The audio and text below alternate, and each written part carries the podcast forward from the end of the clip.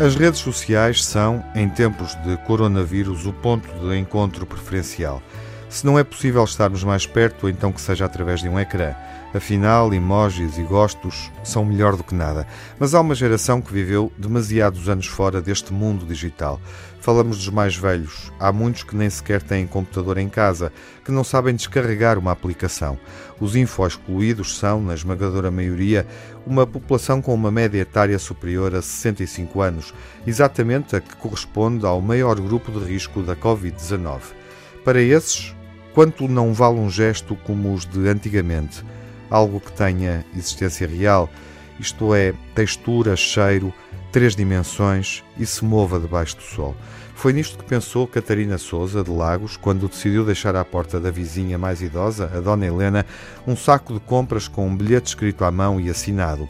Em poucas palavras, disse-lhe: Espero que aceite esta pequena oferta de artigos não perecíveis que penso que a vão ajudar a passar estes tempos difíceis.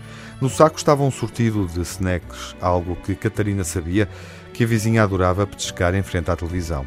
Helena tem 81 anos bem vividos, mas a alma e o coração, ainda agarrados aos resquícios da juventude, perguntaram-se o que diabo terá acontecido com o corpo. Já esteve muito doente, o ano passado viu a morte um pouco desfocada, e foi aí que a vizinha Catarina lhe foi mais útil. O espírito de comunidade quando é trabalhado, funciona mesmo. Poderá um saco com snacks valer por um abraço? Sim, pode. Ao consumi-los, certamente que Dona Helena percebeu essa diferença, pois até os salgadinhos sabem a doce quando são oferecidos com amor.